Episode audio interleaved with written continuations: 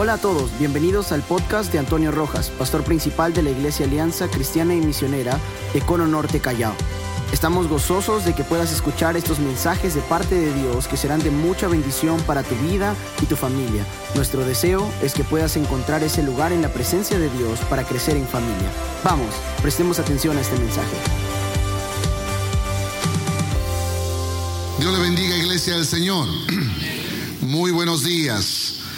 Estamos más que felices de poder estar reunidos en esta mañana, no solo para alabar el nombre del Señor, sino para meditar en el consejo de su palabra. ¿Cuánto dicen amén? Y seguro que esta palabra que alguna vez la hemos leído, otras veces la hemos escuchado en forma de una prédica un mensaje, una vez más en esta mañana nos va a recordar no solo quiénes somos, no solo por qué estamos aquí, sino también hacia dónde vamos. Y yo quisiera, antes de poder compartir el mensaje, eh, felicitar al, al liderazgo de la iglesia por participar en esta conferencia de líderes y pastores que organizó el Ministerio de Pastores Amigos y que definitivamente nosotros como Iglesia Alianza del Norte Callao fuimos la iglesia anfitriona.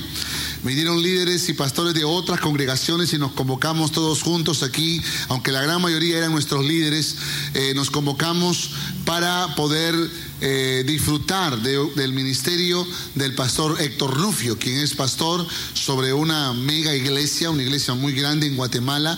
Cerca de 20 mil personas asisten a esta iglesia, en un local muy grande, impresionante, en un área de terreno de más de 50 mil metros cuadrados. Eh, es impresionante lo que Dios está haciendo con esta, con esta iglesia que tiene más de casi 50 años de historia. Sin embargo, el Señor está usando y sigue usando esta iglesia. El pastor Héctor Nufio eh, ha sido pastor por 13 años en esta congregación, los últimos 13 años, y le ha dado un toque muy especial. Ha ido generando cambios, transformando a esta iglesia en el poder del Espíritu Santo y, y se ha convertido la iglesia en una iglesia modelo, en una iglesia de inspiración para otras iglesias. Y definitivamente Dios es tan bueno, Dios es tan amoroso que me ha regalado la bendición de poder conectarme con este pastor y que podamos ser amigos y que podamos aprender de ellos, porque si algo le hemos pedido a Dios es que nosotros también podamos ser una iglesia de inspiración para otras iglesias, amén, que podamos retar a otras congregaciones en nuestra comunidad y por supuesto el Señor está cumpliendo la promesa que Él nos ha dado, que extranjeros pastorearán con nosotros y que por supuesto labrarán en nuestro campo y cosecharán juntamente con nosotros. Y gloria al Señor por el ministerio del pastor Héctor Nufio, quien tiene una última disertación en este día y que seguro el próximo año haremos algo todavía más grande donde toda la iglesia podamos todos juntos estar presentes para que podamos disfrutar de su ministerio. Así que felicitaciones al liderazgo que separaron su tiempo para poder estar durante estos días de conferencia que terminó precisamente el día de ayer. Sin embargo, a propósito dejamos el letrero de la tercera conferencia de pastores y líderes porque lo que queríamos era resaltar el título de esta conferencia, linaje escogido. Si tuviéramos que resumir en esencia a qué nos ha retado el pastor Héctor Nufio eh, o Dios a través de él, nos ha retado a poder comprender que si somos cristianos, no somos cristianos solamente para poder sentirnos en paz, para sentirnos contentos y, felices de haberle conocido al Señor, sino que también para que a través de nuestra vida nuestra familia pueda conocer el amor de Jesús. Que nosotros podamos ser canales de bendición para que otras familias, empezando por la, por la, por la nuestra, nuestros padres, nuestros hermanos, nuestros hijos, el esposo, la esposa, también pueda conocer al Señor Jesucristo. Así que si algo hemos captado es que somos linaje y tenemos que seguir predicando la palabra para que nuestra descendencia se convierta en linaje del Señor. Que somos un pueblo y hay muchos que todavía no saben que serán del pueblo de Dios, pero Dios que lo sabe nos quiere usar a nosotros para poder convencerles, para poder revelarles a Dios y también para que ellos se arrepientan y vengan al camino del Señor. Así que creo que todos fuimos retados todos fuimos desafiados para que podamos finalmente convertirnos en esos mensajeros de esperanza, que podamos ser mensajeros de esperanza en un mundo que no sabe cuál es su destino, a un mundo que no sabe hacia dónde va, a un mundo que ha olvidado quién es a un mundo que, que, ha perdido su identidad, que no sabe por qué vive o para qué vive, que no sabe hacia dónde va. Es al mundo a quien el Señor nos quiere enviar a predicar este mensaje de esperanza. Así que recordemos en esta mañana que todos nosotros somos mensajeros de esperanza. Amén. Somos mensajeros de la esperanza del Señor. Y el texto que mi esposa ha leído yo quisiera que lo volvamos a repetir porque es algo que debe estar grabado en nuestra mente y en nuestro corazón. ¿Qué dice la palabra del Señor? Mas vosotros, ¿qué dice? Sois linaje escogido, real sacerdocio, ¿qué más? Nación santa, ¿qué más? Pueblo adquirido por Dios, ¿para qué? Para anunciar las virtudes de quién? De aquel que nos llamó, ¿qué más? De las tinieblas a su luz admirable. Esta es palabra de Dios a través del apóstol Pedro. Ahora, permítame decirles algo. El apóstol Pedro, el apóstol Pedro fue un hombre muy especial. Todos nosotros sabemos que el apóstol Pedro fue discípulo de Jesús luego se convirtió en un apóstol, en un mensajero también de esta esperanza. Pero cuando el apóstol Pedro escribe esta carta, sabes, la iglesia estaba viviendo un tiempo de dolor, un tiempo de sufrimiento. Ustedes saben que el imperio romano imperaba en esa época y el imperio romano no solo era politeísta, sino que en su politeísmo también adoraban al César, al emperador. Lo reconocían como el rey de reyes, como el señor de señores. Y en medio de este imperio romano surge la iglesia de Jesucristo. Un grupo de hombres y mujeres que dicen que hay un solo Dios, un solo Señor, y que este es el Rey de Reyes y el Señor de Señores, Jesucristo. Y definitivamente este mensaje iba frontalmente en contra de la cultura de los romanos, del imperio romano, de sus creencias, de su religión. Y esto los convirtió a estos cristianos en indeseables. Por esa razón el imperio romano los persiguió hasta matarlos y cada vez la persecución fue creciendo, la persecución fue más agresiva. Primero solo era cárcel para ellos, pero después querían exterminarlo y fue Nerón quien multiplicó la maldad y la violencia contra los cristianos. Y esto es historia universal. Usted puede leerlos en, los, libros de historia y sabrán que los primeros siglos de nuestra era eran siglos de persecución contra los cristianos y los decapitaban y los aserraban por la mitad o, los quemaban vivos o los llevaban a los, a los eh, circos romanos para pelear contra gladiadores, para pelear contra fieras salvajes y de esa manera los cristianos procuraban ser exterminados. Pero por cada cristiano que moría, habían diez que aparecían y por más que quisieron exterminar al pueblo de Dios, no lo pudieron hacer, porque mayor es el que está con nosotros que el que está en el mundo. El Señor tenía un pueblo muy grande y muchos más venían a los pies del Señor, a pesar del sufrimiento, a pesar de la persecución. ¿Qué podría motivar a esta gente que estaba dispuesta a dar la vida por Jesús? ¿Qué podía motivarlos a ellos a ser capaz de dar la vida por Jesús? Si no que lo que Jesús predicó era verdad, que Él era el camino, la verdad y la vida y que nadie puede llegar al Padre si no es a través de Jesucristo. ¿Cuántos dicen amén? ¿Cuántos dicen amén? Y le damos gracias al Señor por Jesús. Gracias a Dios Padre por Jesucristo, porque en Él está nuestra esperanza. Y es el mensaje que tenemos que predicar al mundo. Tenemos que ser mensajeros de la esperanza de Dios. Entonces el apóstol Pedro, sabiendo el sufrimiento de la iglesia eh, que estaba dispersa en el mundo conocido de ese tiempo, decide escribirles una carta. Sabiendo los sufrimientos y recordando Pedro que él mismo también había pasado y continuaba pasando por sufrimiento. Recordarán que el, mismo Pedro de, que de miedo y de vergüenza negó tres veces a Jesús. Cuando el Espíritu Santo vino sobre su vida, ahora él estaba dispuesto a dar la vida por Jesús. Y sufrió cárcel. Y lo castigaron. Pero dice la Biblia que cuando él estaba en la cárcel, él no estaba llorando ni reclamando a Dios. Dios, ¿por qué me pasa esto? ¿Qué es lo que estás haciendo con mi vida? Mira, qué miserable soy. Mira, estoy en una prisión. Estoy en una cárcel. ¿Qué estás haciendo conmigo, Dios? No. Sino que Pedro lo que hacía, ¿qué hacía? ¿Qué hacía Pedro en la cárcel? ¿Qué hacía Pedro en la cárcel? ¿Qué hacía Pedro en la cárcel?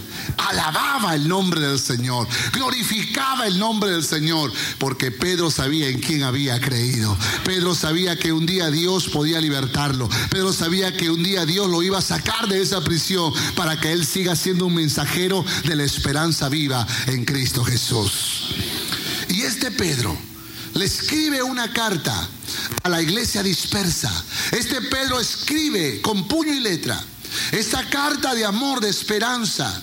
Y una de las cosas más poderosas que Pedro le dice a estos cristianos que estaban sufriendo, le dice, más vosotros sois.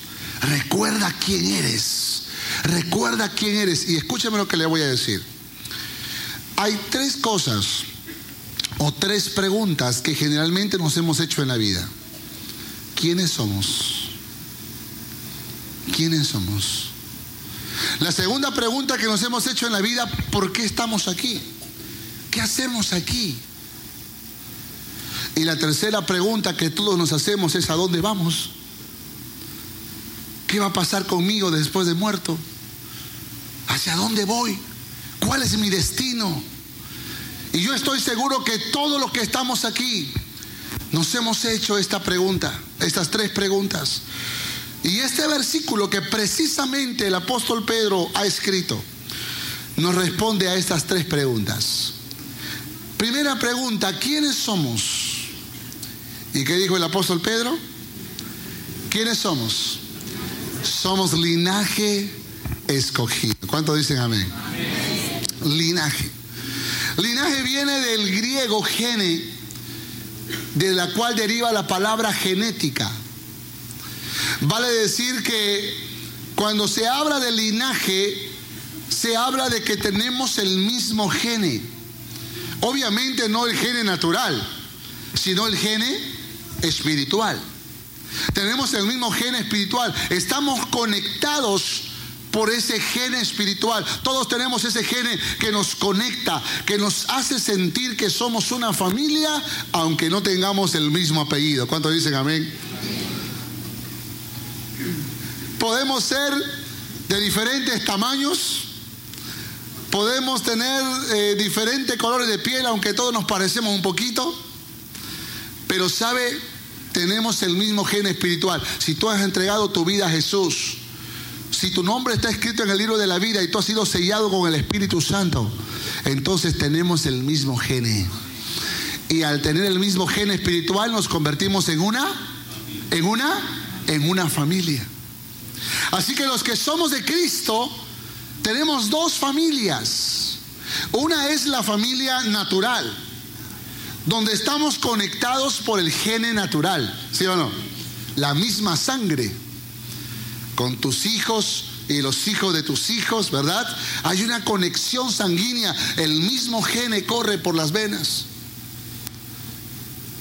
Pero los que somos de Cristo, además que tenemos una familia natural, tenemos que una familia espiritual, donde también estamos conectados por el, por el mismo gene, pero no es un gene natural, sino es un gene espiritual.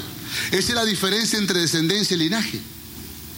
La descendencia nos conecta por el gene natural, pero el linaje nos conecta por el gene espiritual.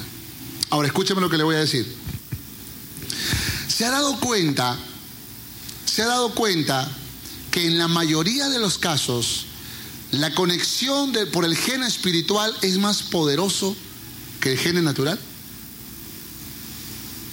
¿Sabe? Cuando yo recién me convertí a Cristo y los primeros años me agarró una pasión tan fuerte por el Señor, tan fuerte por Dios. Yo quería servir al Señor, yo quería predicar la palabra y lo hacía también en mi propia casa, pero mis hermanos todavía no eran creyentes y, y no entendían el mensaje, se enojaban que yo le estuviera predicando la palabra.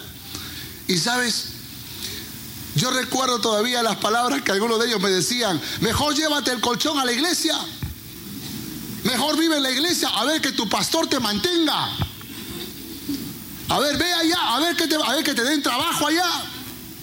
Y no es que yo no tenía trabajo, no es que yo no estudiaba, pero sabe, cuando yo me convertí a Cristo, ese gen espiritual me conectó rápidamente a mucha gente en la iglesia. Gente que también amaba al Señor como yo lo estaba amando. Y podíamos hablar el mismo lenguaje, el mismo idioma. Y sabes, cuando yo llegaba a casa y yo podía hablar de otros temas con mi familia, natural, pero mi corazón se avivaba cuando yo hablaba de cosas espirituales. ¿Sabe por qué? Porque el gen espiritual que Dios pone en tu vida no te hace ver solo por la necesidad de tu familia, te hace ver por la necesidad de tu comunidad por la necesidad de tu ciudad, por la necesidad de tu nación y por la necesidad del mundo entero. Y cuando yo venía a la iglesia y escuchaba a mis pastores hablar acerca de que tenemos que predicar la palabra, de que tenemos que anunciar este mensaje de amor, de que tenemos que ganar a Cristo a muchas familias, empezando por la nuestra, entonces en mi corazón ardía el fuego de poder hablarles del amor de Jesús a mi familia natural pero también ardía en mi corazón el fuego por hablarle a otras familias, porque eso es lo que hace el gen espiritual. El gen espiritual no solo te da amor por tu familia natural, el gen espiritual te da amor por otras familias que tú ni siquiera conoces, pero que Dios pone carga profunda en tu corazón para que esas familias también un día puedan conocer a Jesús. Así que no basta con ser descendencia, Dios espera que seamos linaje. Dios espera que podamos estar conectados espiritualmente y que podamos y que podamos hablar el mismo lenguaje, tener la misma pasión, el mismo fuego, el mismo deseo, la misma carga, el mismo entusiasmo. Y por supuesto, eso nos hace una gran familia espiritual, la familia de Dios. ¿Cuántos dicen amén? Y si de pronto, si de pronto tú dices, pero ¿y qué tienen todos estos? ¿De qué están hablando? ¿Por qué no piensan solo en su familia? ¿Por qué están pensando en gente desconocida? ¿Por qué están pensando en gente que no tiene que ver nada con ellos? Entonces eso significa que te falta el gen espiritual. Tú necesitas del amor de Jesús. Necesitas rendirle tu corazón al Señor. Y puede que haya un esposo que haya sido traído casi a la fuerza por la esposa o viceversa. Y qué bueno que estés aquí, porque hoy tú recibirás un mensaje de esperanza. Y tal vez lo único que te falta es el gen espiritual, que tú le puedas decir al Señor, Señor, yo te pido perdón por mis pecados, yo te pido perdón, Señor, por la forma independiente en que he caminado en este mundo. Ahora yo quiero ser propiedad tuya, yo quiero, Señor, que tú inyectes ese gen espiritual en mi vida para yo poder también amar a ti, Señor, amarte a ti y amar a esta comunidad y a esta sociedad así como mi esposa, mi esposo, mis hijos, mis padres, mis hermanos, también aman al Señor. Linaje escogido, eso es lo que somos, conectados por un gen espiritual para anunciar, para hablar del amor de Jesús a este mundo que tanto lo necesita. Pero dice la Biblia que también somos real sacerdocio. Y entienda por favor que el apóstol Pedro se lo está diciendo a la iglesia que está en sufrimiento. Esa iglesia que estaba recibiendo el desprecio de mucha gente, que estaba siendo matada, perseguida. Y le decía, en otras palabras, a pesar de que están siendo perseguidos y saborean el desprecio de la gente, hay gente que tiene el mismo gene que ustedes y les ama con todo su corazón y están sufriendo probablemente igual que ustedes, pero que vamos a ayudarnos y vamos a orar los unos por los otros y vamos a conectarnos en amor y vamos a confiar de que el Señor nos cuida, nos protege y viene por nosotros. Pero somos real sacerdocio, lo cual significa que no podemos perder nuestro objetivo Mire, la diferencia entre el profeta y el sacerdote es, muy simple. El profeta es el que recibía el mensaje de Dios y lo traía para el pueblo, para el pueblo de Dios. Recibía el mensaje de Dios y lo compartía con el pueblo. Pero el sacerdote recogía el clamor del pueblo y lo llevaba a Dios. Entonces Dios tenía profetas, pero también tenía sacerdotes. Y dice el apóstol Pedro, no se olviden que tras esa máscara de violencia, tras esa máscara de, seguridad, tras esa, tras esa máscara de dureza, hay corazones que están clamando, hay corazones que están sufriendo, hay corazones que están llorando. Y tienen que entender y tienen que mirar el clamor, el dolor, la angustia que hay en el corazón de ellos y poder presentarlo delante del Señor como sacerdotes del Señor. Nosotros somos real sacerdocio, hermanos. Y como real sacerdocio tenemos que entender que aunque el mundo sea indiferente, que aunque haya muchas personas que se burlan de nosotros, que aunque hayan gente que pareciera que no les importe el Evangelio, en lo más profundo de su alma están gritando, Dios mío, ayúdame. Pero el orgullo no les permite. La soberbia de su corazón no les permite reconocer que hay necesidad en su alma. Por esa razón, en muchos de los casos, la forma en que hemos llegado a entregarle la vida a Cristo es en medio de problemas, ¿sí o no? Piensa por un instante. Cuando tú rechazabas a Jesús, cuando tú no querías saber absolutamente nada acerca de Jesús, ¿te interesaba Dios? Cuando las cosas te iban bien, ¿te interesaba Dios? Pero un día vino el sufrimiento, un día vino el dolor, un día vino la angustia, y era tan grande que en ese momento de dolor y de angustia tú sabías que la única persona que podía darte paz al alma era Dios. Y por eso vinimos al Señor. Y el Señor usó ese momento difícil. Y cuando pasó el momento difícil y todo vino a la paz, todo vino a la normalidad, entonces ya habíamos comprendido, ya habíamos entendido el amor del amor del Señor. Y nos quedamos para seguir perseverando y caminando en este glorioso camino. Pero no debemos esperar sufrimiento, ¿sí o no? No debemos esperar grandes problemas. A mí me ha tocado predicar el Evangelio a gente muy dura, a gente muy reacia. Me ha tocado predicar el Evangelio a gente que muestra una apariencia de que no les interesa el Evangelio. Y sabe, cuando alguien te desprecia, ¿cuál es tu reacción? Piensa por un instante. Naturalmente, ¿cómo reaccionamos cuando alguien nos desprecia? Muchas veces nos convertimos, nos volvemos duros, ¿sí o no? Puede que, puede que nos salga el lado justiciero de nuestras vidas. Te vas a ir al infierno si sigues así. Es el lugar, te vas a quemar para siempre. Pero uno tiene que tener control. Porque esa persona puede tener una apariencia de que no le interesa el Evangelio, pero en lo más profundo de su alma está clamando, está llorando, está gritando. Solo el orgullo le hace mostrar una apariencia de que todo está bien. Y cuando me ha tocado hablarle a esas personas, yo he tenido que controlarme porque también soy emoción y quiero enojarme pero trato de controlarme. Y le digo, mira, yo sé que tal vez hoy no te interese el Evangelio, pero tú tienes que saber que si tú tienes alguna necesidad, Dios te la puede suplir. Si tú crees que tienes un problema que sea imposible resolverlo, Dios lo puede hacer. Y tal vez este no sea el momento en que tú le quieras entregar tu vida a Cristo. Pero yo quiero orar por ti. Yo quiero clamar a Dios por tu vida.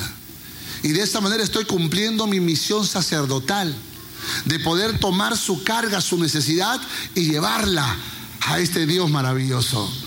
Y oro al Señor y le digo, Señor, yo te pido que tú hagas una obra poderosa en este hombre. Señor, cualquiera sea su necesidad.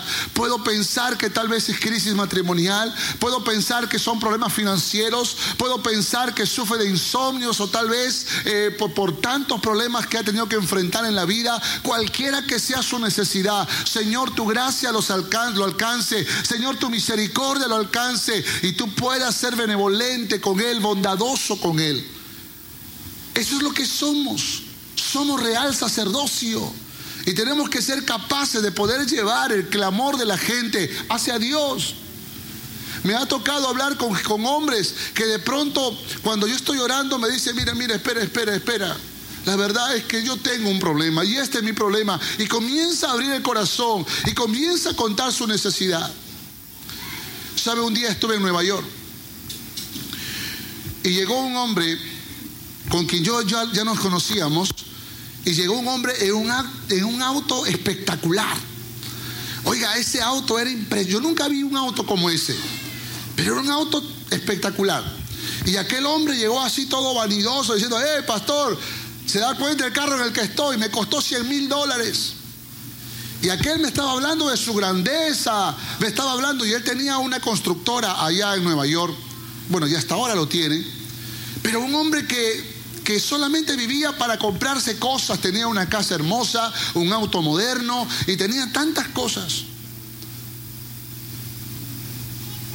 Y tras esa aparente felicidad, el Señor me permitió ver una necesidad profunda en su alma. Y le dije, todo este tiempo me has hablado solo de cosas materiales.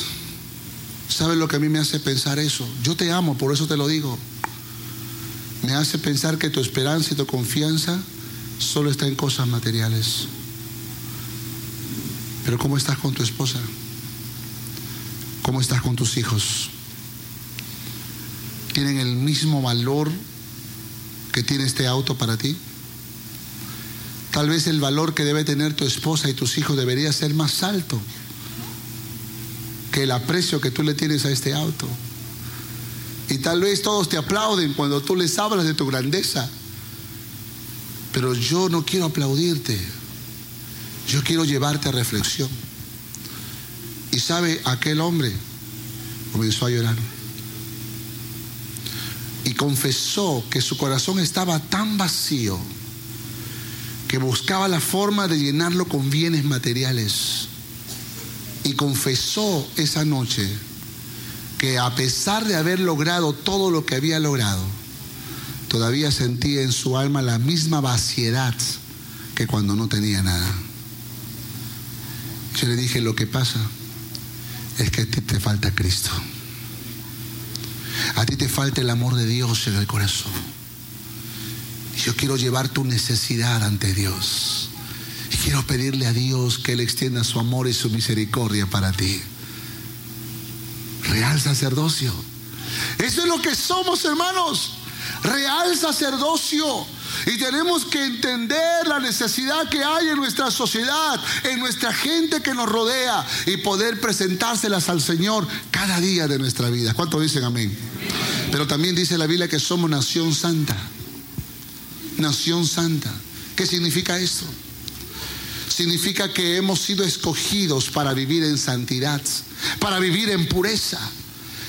Mis hermanos, esto no significa que no podemos, que, que, nunca vamos a pecar pero significa que cada día tenemos que andar en esa pureza, en esa santidad. Y si alguna vez por debilidad cometemos un pecado, tenemos que tener la conciencia en ese momento rápidamente para confesar nuestro pecado, pedir perdón a Dios y limpiarnos nuevamente delante del Señor. ¿Sabe lo que dice la Biblia? Ojalá fueses caliente o tal vez fueses frío. ¿Sabe cuál es el pensamiento de Dios? El pensamiento de Dios es o verdaderamente somos cristianos, con todo el corazón, amamos de verdad, servimos a Dios, nos consagramos con todo nuestro ser a Dios. O somos perfectos mundanos, viviendo en pecado, embarrándonos en el mundo y condenados al infierno.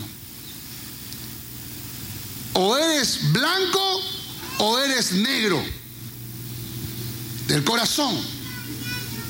Pero tú no puedes jugar a estar con Dios y con el diablo al mismo tiempo. Tú no puedes algunos días aparentar que eres un cristiano y otros días aparentar que no lo eres, aunque no quisieras. Tú no puedes vivir una doblez de vida. No. Y vaya que en este tiempo de persecución, el apóstol Pedro estaba retando a estos cristianos a poder realmente ser completamente de Dios. Claro que en medio de la persecución era fácil que pueda, que pueda aparecer la, amargura, el, el, resentimiento, el odio en estos cristianos que eran perseguidos, maltratados, golpeados brutalmente por, por el imperio romano. A nadie nos gusta el maltrato, ¿sí o no? A nadie nos gusta el desprecio, ¿verdad? A nadie nos gusta el rechazo. Y esta gente era propensa a quedar con amargura, con odio, con, con, con, resentimiento en el corazón. Pero el apóstol Pedro le dice, recuerden que ustedes son nación santa. Recuerden lo que son, son una nación santa y tienen que vivir puros delante del Señor. En medio de una sociedad que muchas veces nos quiere, nos invita a pecar, nosotros tenemos que recordar que somos nación santa. Por eso Dios dice que si tú estás con un pie en el mundo y un pie en las cosas de Dios, si tú te has convertido en un religioso, en una religiosa, entonces tú eres tibio. Y dice la palabra que a los tibios el Señor los vomita de su boca. No puede ser tibio. No puede ser tibia. Que a veces voy a la iglesia y a veces no. A veces sirvo a Dios y a veces no. A veces diezmo y a veces no. Y estamos muchas veces viviendo una doblez de vida. O eres blanco o eres negro. O le perteneces a Dios o le perteneces al diablo. Pero tú no puedes estar viviendo una doblez de vida. Si tú eres tibio, es lo mismo y aún es peor que ser del diablo. Porque estás dando un mal testimonio. Y la Biblia dice que hay muchos que blasfeman el nombre del Señor por causa de nosotros, por causa de los tibios, que muchas veces por no identificarse plenamente con Dios, porque muchas veces viven en violencia, en amargura, en malas palabras, en pecado. Muchas veces están manchando el honor de Cristo. Por eso la Biblia dice, ojalá fueses caliente, ojalá fueses completamente de Dios. Y vaya que aquí hay un pueblo que ha decidido ser nación santa. Hay un pueblo que ha decidido ser calientes en el Señor. Hay un pueblo que ha decidido amar al Señor con todo su corazón. Y eso es lo que le dice el apóstol Pablo, Pedro. Recuerda que son nación santa, pero también recuerden que son un pueblo adquirido por Dios. Se pagó un precio. Y el precio que se pagó para que nosotros seamos adquiridos fue el precio del derramamiento de la sangre bendita de nuestro Señor Jesucristo. Que en la cruz del Calvario derramó esa preciosa sangre inocente pura, sin mancha.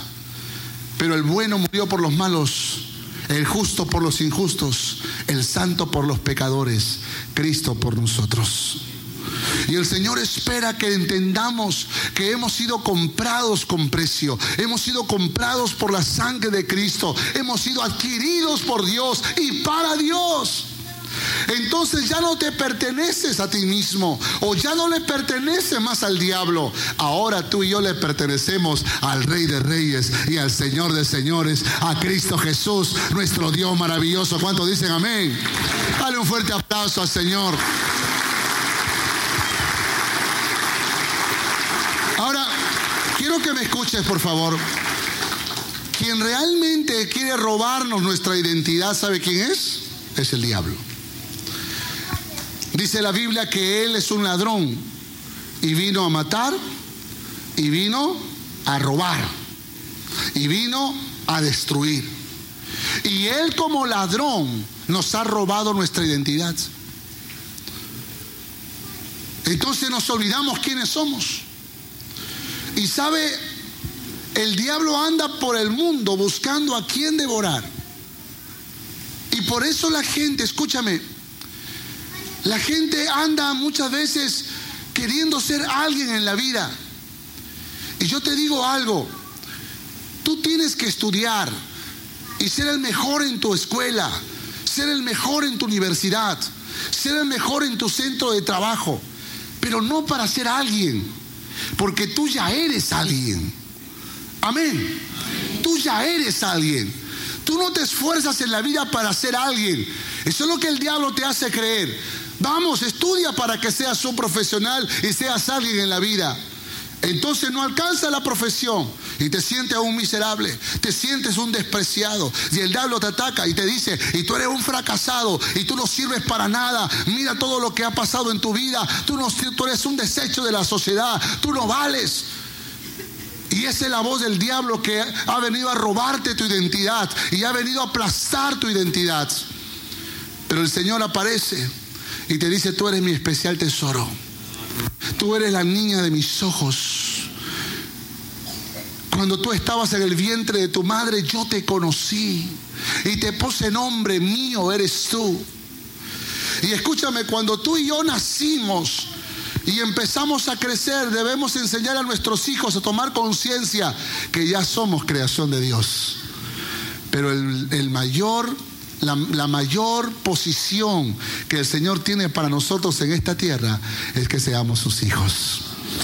Que seamos sus hijos.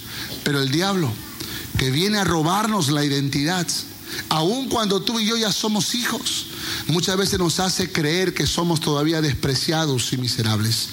Por esa razón no escuches la voz del diablo, escucha la voz del Señor, que te dice, que tú eres su hijo, que tú eres su hija, que tú vales mucho para Dios, que eres su especial tesoro. Tenemos que ser capaces de poder creerle a Dios. Si el diablo te habla y tú le crees, ¿cómo no le vas a creer a Dios que cuando Él habla nunca dice mentira, sino que siempre dice la verdad? Tenemos que ser capaces de poder creerle a Dios. Y sabe, el diablo es un mentiroso además de ladrón y mintió a Adán y Eva. ¿Se acuerdan Adán y Eva? ¿Se acuerdan que les quiso cambiar esa identidad que Dios le había dado? Cuando el diablo les dijo, mira, Dios sabe que si ustedes comen de este árbol de la ciencia del bien y del mal, Dios sabe que un día ustedes serán como Él. Y eso es lo que el diablo está buscando. Pervertir nuestra, nuestra imagen, pervertir nuestra identidad pero cuando tú y yo venimos a las Sagradas Escrituras, comprendemos quiénes somos. Comprendemos quiénes somos. Y cuando tú le preguntes a Dios, Señor, ¿quién soy? Dime, Señor. ¿Sabe lo que Dios te va a decir? Tú eres linaje escogido. Tú eres real sacerdocio. Tú eres nación santa. Tú eres pueblo adquirido por mí. Eso es lo que tú eres. Tú tienes un nombre y tú eres mío. Así que escúchame. Cuando te esfuerces en la vida y, tengas, y tienes un negocio, esfuérzate, sé el mejor. En la universidad, sé el mejor. Y, y sabe, yo le doy las gracias a Dios porque nuestros jóvenes, mire, yo he podido notar que se ha levantado una generación de jóvenes emprendedores y están en la universidad y otros en centros de, eh, superiores, pero la gran mayoría de los, que, eh, de los que estudian también trabajan al mismo tiempo. Y puedo ver un esfuerzo, un sacrificio mayor al que muchos jóvenes hacen de solo estudiar. Nuestros jóvenes estudian, trabajan, se esfuerzan, alcanzan metas, se ubican en los primeros puestos. ¿Y quién lo hace eso? ¿Quién lo hace? Es Dios. ¿Sabe por qué? Porque ellos no están buscando ser alguien, ellos ya son alguien. Y solamente saben que por ser cristianos tienen que ocupar los primeros lugares, tienen que ocupar los primeros puestos. Y ese es el mismo reto que yo le pongo a mis hijos ustedes tienen que ocupar los primeros lugares, no porque sean, no, no para que sean alguien, sino porque son cristianos. Tienen que dar testimonio, ubicarse en los primeros lugares, porque de esa manera, cuando alguien nos dice, oye, ¿cómo es que tú lo haces? Entonces podamos decir, es la sabiduría, la gracia y el poder que he alcanzado en Cristo Jesús, porque en Él ya soy alguien. Amén. Amén.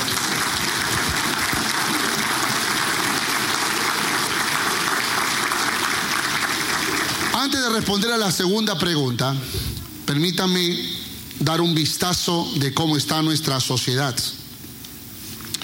Vivimos en una nación con 28 millones de habitantes. El departamento de Lima alberga a la tercera parte de la población nacional. La tercera parte.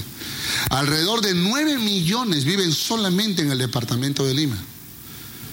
De tal manera que el gobierno está trabajando un plan de descentralización de empresas, comercios, instituciones eh, educativas y de todo tipo para poder eh, eh, retirar a algunas, a, muchas personas que están albergadas todas en esta gran capital, en este departamento de Lima. Nueve millones de habitantes.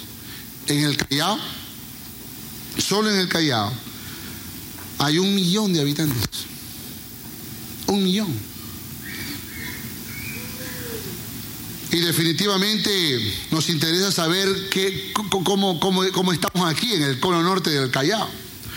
En el sector que hemos perimetrado, aproximadamente viven unas 220 mil personas. Hemos echado mano de algunas estadísticas que nos ha proporcionado la Municipalidad del Callao. Y la pobreza en este sector del cono norte del Callao alcanza el 20%. Eso significa que de los 220 mil, 44 mil viven en pobreza. Y cuando me refiero a pobreza, me refiero a que solo tienen un plato de comida muy, muy ligera durante todo el día. Tienen que elegir o desayuno o almuerzo o tal vez cena. 44 mil personas. Pero de las 44 mil personas existe un sector de gente que vive en extrema pobreza. Y la extrema pobreza está calificada por gente que no vive, que, no vive en casas de material noble, sino casas de esteras, forradas con bolsas, eh, o tal vez de maderita, este, y que tienen eh, ausencia o de luz o de agua, que viven en esa condición y que sus ingresos aproximadamente son de 3 a 5 soles por día para toda la familia. 20 mil personas en el cono norte del Callao. De estas 20 mil personas, 7 mil son niños, entre 0 y 12 años. Pero de estos 7 mil, 3 mil niños son niños entre 6 y 12 años. Esa es la realidad que nos toca vivir. Un día una organización supervisó este sector y dijo, aquí no hay pobres.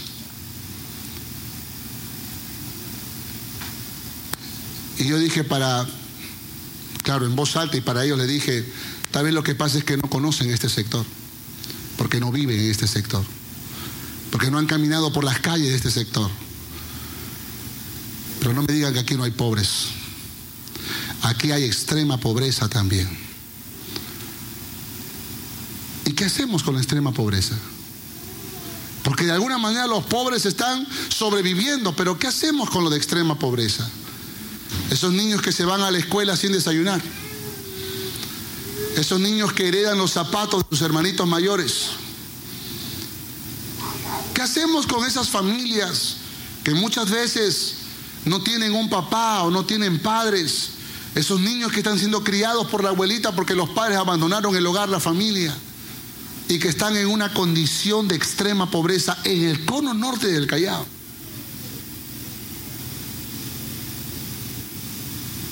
¿Vas entendiendo para qué estás aquí? Preguntamos a la, comisaría de aquí, de nuestro sector, cuáles son los problemas sociales de este sector. Vale decir, cuáles de todas las denuncias que tienen, cuáles son las mayores denuncias que recibe la comisaría. ¿Y sabe cuál es la primera? El primer gran problema social que hay en nuestro sector del Cono Norte del Callao, alcohol y drogas. Hay serios problemas de alcoholismo y hay microcomercialización de drogas. ¿Sabe qué significa eso? Que hay mucha gente en diferentes puntos de nuestro sector que que están parados en la esquina y tú piensas que es alguien esperando a sus amigos. O es una mujer que de repente está vendiendo su cuerpo. Pero lo que tú no sabes es que esa persona está comercializando droga. Y vienen personas y solo hablan 10 segundos con ellos y hacen un cambio de dinero por una bolsita de droga. Sea cual sea la droga. Y esa es una de las principales denuncias que recibe la comisaría nuestra. Alcoholismo y drogas. Esa es la sociedad en que vivimos. Este es el sector donde el Señor nos ha puesto. ¿Sabe cuál es el segundo problema en esta sociedad donde vivimos? Violencia familiar.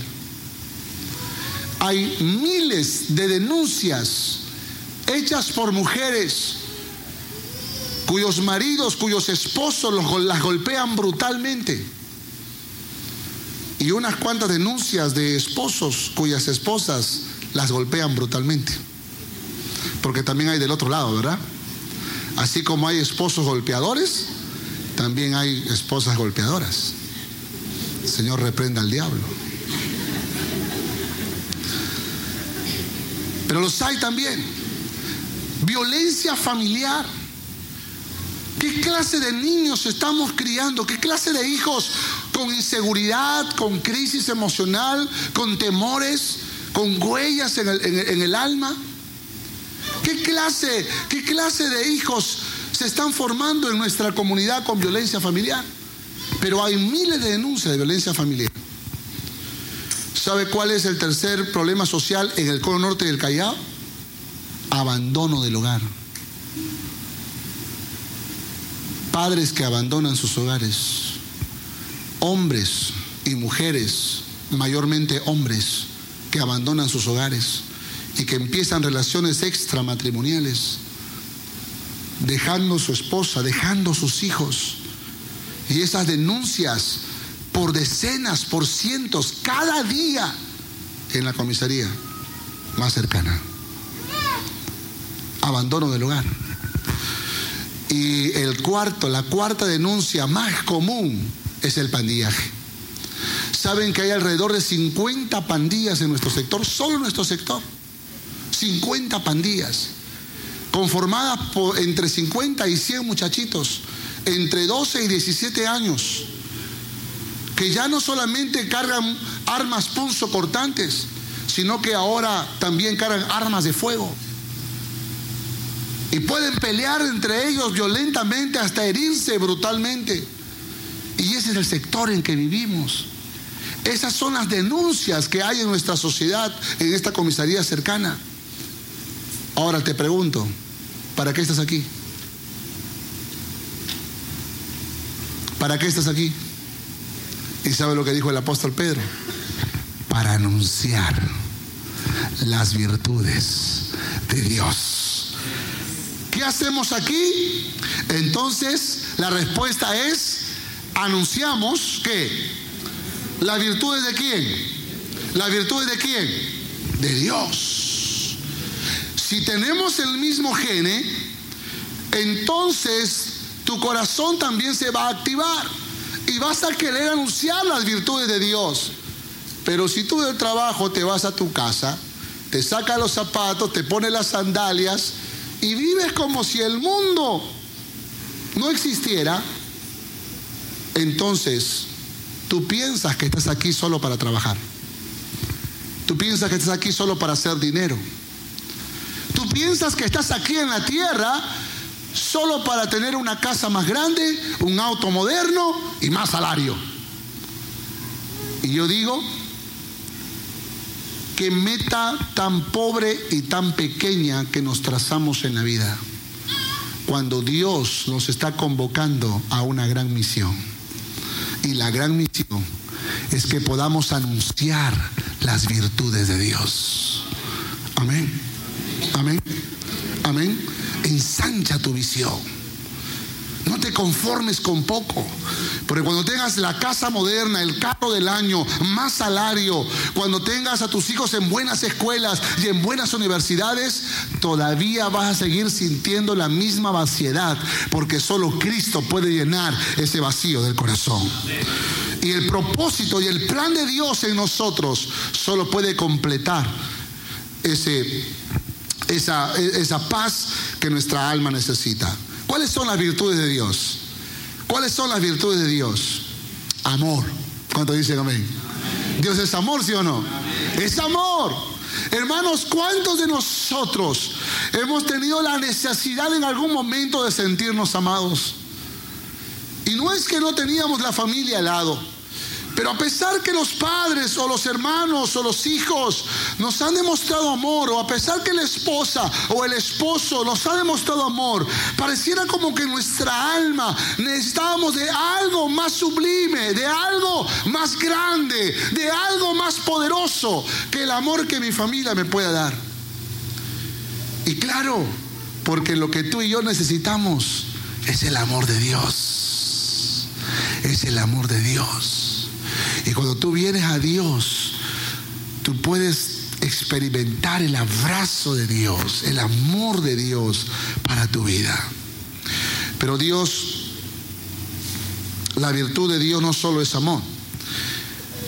Otra de las virtudes de Dios es que Él es paciente. ¿Cuánto dicen amén? Y gloria a Dios por su paciencia, ¿verdad? ¿Qué sería de nosotros si Dios no fuese paciente? ¿Sabe? Nos esperó para arrepentirnos de nuestros pecados. Nos esperó. ¿Cuántas veces tú le dijiste a la persona que te predicó o a las personas que te predicaron, algún día será? Muchas, ¿sí o no? Yo me acuerdo, hermano. Cuando a mí me predicaban el Evangelio de Cristo, algún día será. Algún día será. Y la verdad es que los primeros años de mi vida, de, mi, adolescencia, me acuerdo, mi padre, recuerdo que influenció mucho sobre mí. Porque yo recuerdo a mi padre decir, lo más importante en la vida es el trabajo. ¿Qué estás yendo a la iglesia y esas cosas? Y los primeros años que me predicaban a mí de Cristo, recuerdo que mi hermano, que hoy está en la presencia del Señor, él me hablaba de Cristo y él me predicaba del amor del Señor. Y yo decía, ya, algún día, hermano, algún día. Yo era muchachito. Pero prefería escuchar a mi padre que a mi hermano que me estaba hablando del amor de Jesús. ¿Cuántas veces tú has rechazado el mensaje de Jesús? ¿Cuántas veces a las personas le dijiste no? ¿Cuántas veces tú a la gente le dijiste algún día será? Y tal vez hasta el día de hoy no le has entregado tu vida a Cristo. Pero fíjate que allí se revela la paciencia de Dios, porque Dios está esperando con paciencia que un día tú vengas ese arrepentimiento a Él. Y la paciencia de Dios se evidencia en esa, en esa vida tranquila que tú estás viviendo, entre comillas, pero aguardando Dios el momento en que tú le rindas tu corazón a Él. Pero Dios no solo es paciente, también tenemos que hablar de la justicia de Dios. Dios es justo. Amén. Amén. Y cuando hablamos de la justicia de Dios, tenemos que hablar también del lado firme de Dios. Tenemos que hablar del lado duro de Dios, no del lado malo de Dios, porque no hay maldad en Dios. Pero Dios en su justicia también trae castigo. ¿Cuántos entienden lo que estoy diciendo? En su justicia Dios trae castigo. Mira, Aún eso es amor, ¿sí o no? Mi hijo más pequeño, bueno, ya está más grandecito, pero Asaf, cuando era más chiquitito, un día se acercó y me dijo, papi, ¿tú me amas? Yo dije, claro que sí, hijo, yo te amo. Y si tú me amas, ¿por qué me castigas? Mira la pregunta que hizo él. Si tú me amas, ¿por qué me castigas? Y yo le digo, bueno, hijo, lo que pasa es que el amor tiene dos lados. El amor se manifiesta premiando la obediencia, pero el amor también se manifiesta castigando la desobediencia. ¿Estamos de acuerdo o no? Los padres que estamos aquí, ¿amamos o no amamos a nuestros hijos? Pero eso qué significa? Que premiamos la obediencia, ¿estamos de acuerdo? Pero castigamos la... Claro que sí. Si el hijo o la hija se porta mal, tú no le vas a decir, bravo hijito, pórtate mal de nuevo. No, te vas a incomodar, probablemente te vas a enojar. Y sin violencia vas a castigar la falta. Vas a castigar la falta. ¿Estamos de acuerdo o no? Claro que sí. Porque eso es amor. El amor no solo premia la obediencia, sino que el amor castiga la desobediencia. Eso es justicia. Si tú te portas bien, vas a recibir bendición. Pero si tú te portas mal, vas a recibir castigo. Dios es Padre. Y Él también aplica justicia con nosotros. Pero qué bueno es saber que Dios también es misericordioso. ¿Cuántos dicen amén? Que Él perdona nuestros pecados, que no significa que nos libera del castigo. Muchas veces Dios ha tenido gran misericordia con nosotros, pero otras veces, aun cuando nos ha perdonado, hemos tenido que recibir el castigo. En una ocasión tenía que castigar a uno de mis hijos. Y recuerdo que aquel me dijo, papá, por favor, perdóname, te lo ruego, por favor, nunca más lo voy a volver a hacer, perdóname, perdóname, perdóname, perdóname. Y me habló con tanto, pero sabe, yo entendí el mensaje de su, clamor. Cuando me estaba pidiendo perdón, no me estaba, no estaba esperando solo que yo lo perdone, sino que también lo libere del castigo. ¿Estamos de acuerdo o no? Así son nuestros hijos. Generalmente no están arrepentidos.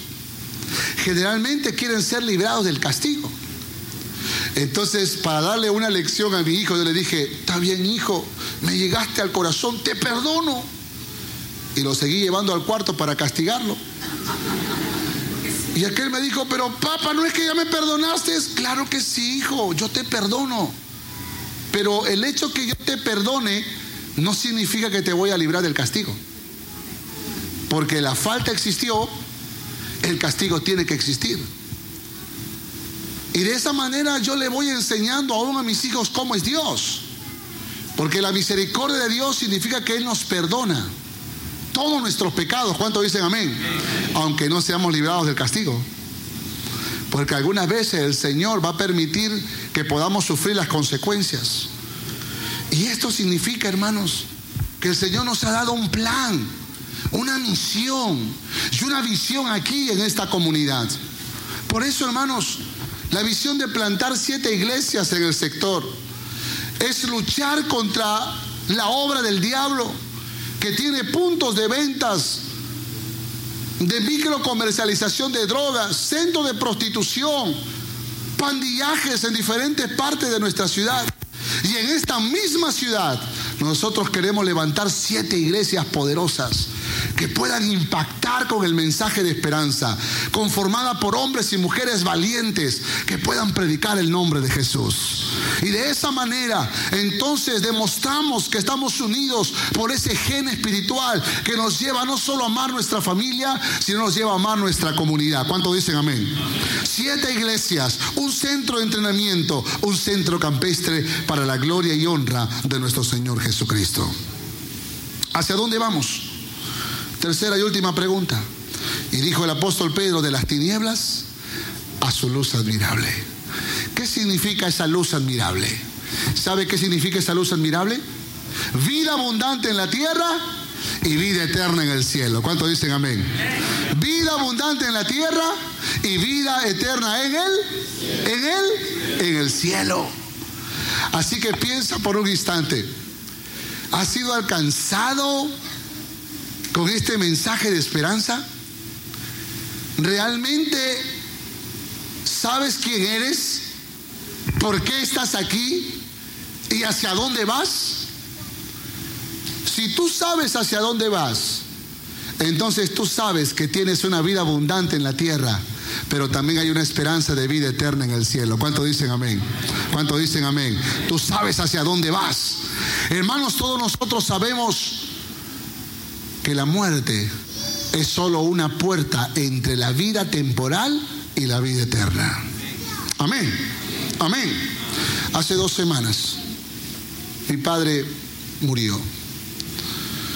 Y créanme cuando les digo que para toda la familia, aunque mi padre ya estaba enfermo y sabíamos que él un día partiría de este mundo, no deja de ser una pena muy grande, una tristeza muy grande experimentar la partida de papá. Pero sabes, tal vez no todos en la familia comprendan, pero la experiencia de muchos que somos de Cristo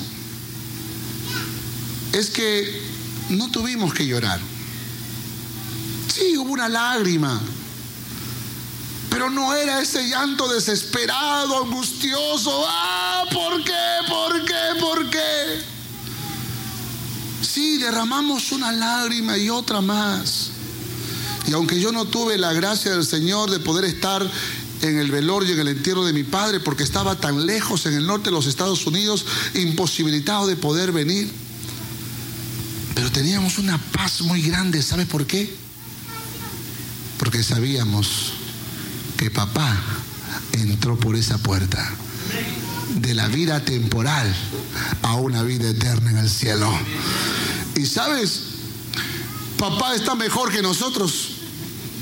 Porque Él está en un lugar donde no hay, más, llanto, no hay más tristeza, no hay más dolor. Él está en los brazos del Señor. Ay, qué, qué, lugar más especial, qué lugar más hermoso, qué lugar más maravilloso que el cielo, hermanos. Y esa es la esperanza viva que tenemos de cuando partamos de este mundo, nos vamos a la misma presencia del Señor, a los brazos del Señor, al seno de Abraham, al paraíso celestial, como querramos llamarlo, pero es el lugar donde habita el Señor y su gloria.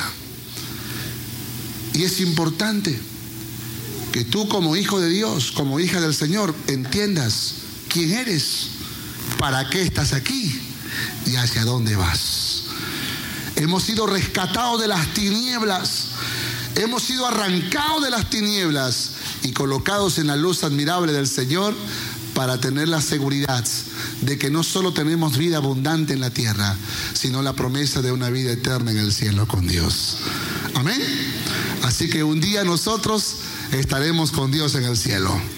Y un día yo estaré con papá en el cielo. Y es la esperanza que todos los hijos de Dios tenemos. Pregunta final. ¿Has podido responder a estas tres preguntas antes en tu vida? Si hoy el Señor ha hablado a tu corazón, este es el momento para que tú y yo podamos acercarnos al trono de Dios y decirle, Señor, toma mi vida y toma mi corazón. Vamos a orar. Esperamos que este mensaje haya sido de bendición para tu vida. Gracias por escuchar este podcast. Si deseas más información, visítanos en www.familiasrestauradas.org. Que Dios te bendiga.